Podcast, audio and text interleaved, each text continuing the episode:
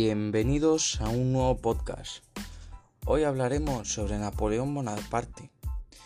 ¿Quién fue este señor y qué hizo para que ahora sea recordado como una figura muy importante en la historia de Francia? Comencemos. Antes de hablar de sus hazañas, hablemos de cómo él empieza.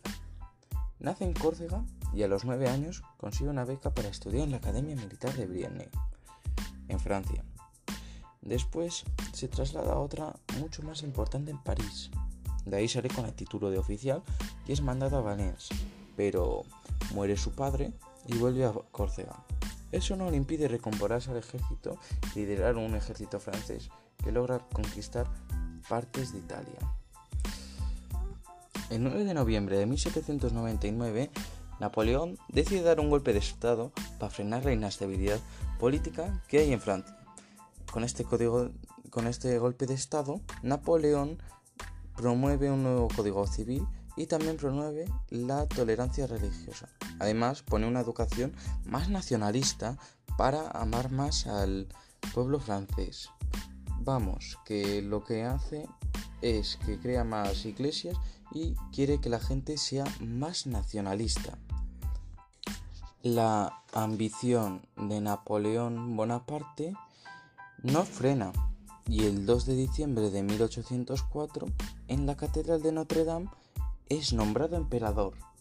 Eso ayuda a que eh, empiece a conquistar territorios por Europa, ya que él tiene una clara visión de querer hacer que por casi todo el mundo sea francés y empieza eh, conquistando España, la Confederación del Rin, que es eh, el Reino de Italia, el Reino de Nápoles, eh, toda Francia, claramente le pertenece, y Alemania y el Gran Ducado de Varsovia. Pero, como todo gran imperio, tiene unos adversarios bastante potentes, Portugal y Reino Unido. Reino Unido, ya lo veremos luego, es la principal potencia que hace caer a Napoleón. Pero antes de hablar sobre la caída del imperio, vamos a hablar un poco sobre las reformas que hizo Napoleón. Vamos, el Código Napoleónico o también conocido como Código Civil francés. En este se recogen un par de leyes, pero las tres más importantes son las siguientes. La primera es que da puertazo al feudalismo y quita todos los estamentos. Vamos, que un ciudadano tiene el mismo derecho que un noble o que un rey, que en este caso ya no hay porque se le cortó la cabeza. Luego la segunda ley es que se facilita el mercado.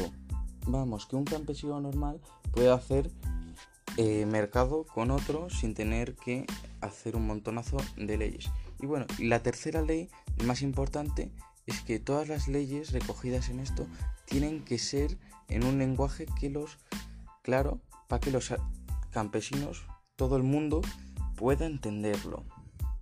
Esto hace, esto marca mucho en nuestras vidas, ya que eh, ahora todas las leyes las tenemos disponibles para nosotros. Podemos ir a comprar y a intercambiar entre nosotros sin tener un, una limitación. Luego también claramente ya no hay estamentos, ya no, ya no tienes menos derechos al ser rico o al ser pobre, no, tienes los mismos derechos que cualquier persona. Y ahora, hablando sobre la caída del imperio francés, lo que más marca es que Gran Bretaña se alía con Portugal y España para ir en contra de él. Además, también un error muy grave es que en Europa hay levantamientos contra él, ya que él pone a gobernar a sus, y a sus hermanos o familiares. Por ejemplo, en España pone a su hermano a gobernar como rey y eso produce infelicidad en los habitantes y produce revueltas. Pero el error más importante es que Napoleón intenta invadir Prusia, pero el hambre y el frío, que no están acostumbrados a ese terreno, acaba con ellos. Por lo que en la batalla de Waterloo es la que da portazo al imperio y hace que todo el imperio napoleónico caiga. En 1815 es completamente derrotado en la batalla de Waterloo y de esta manera termina su imperio, también conocido como el Imperio de los 100 días. Napoleón se traslada a la isla de Santa Elena, situada en África, y el 5 de mayo eh, de 1821 muere ahí.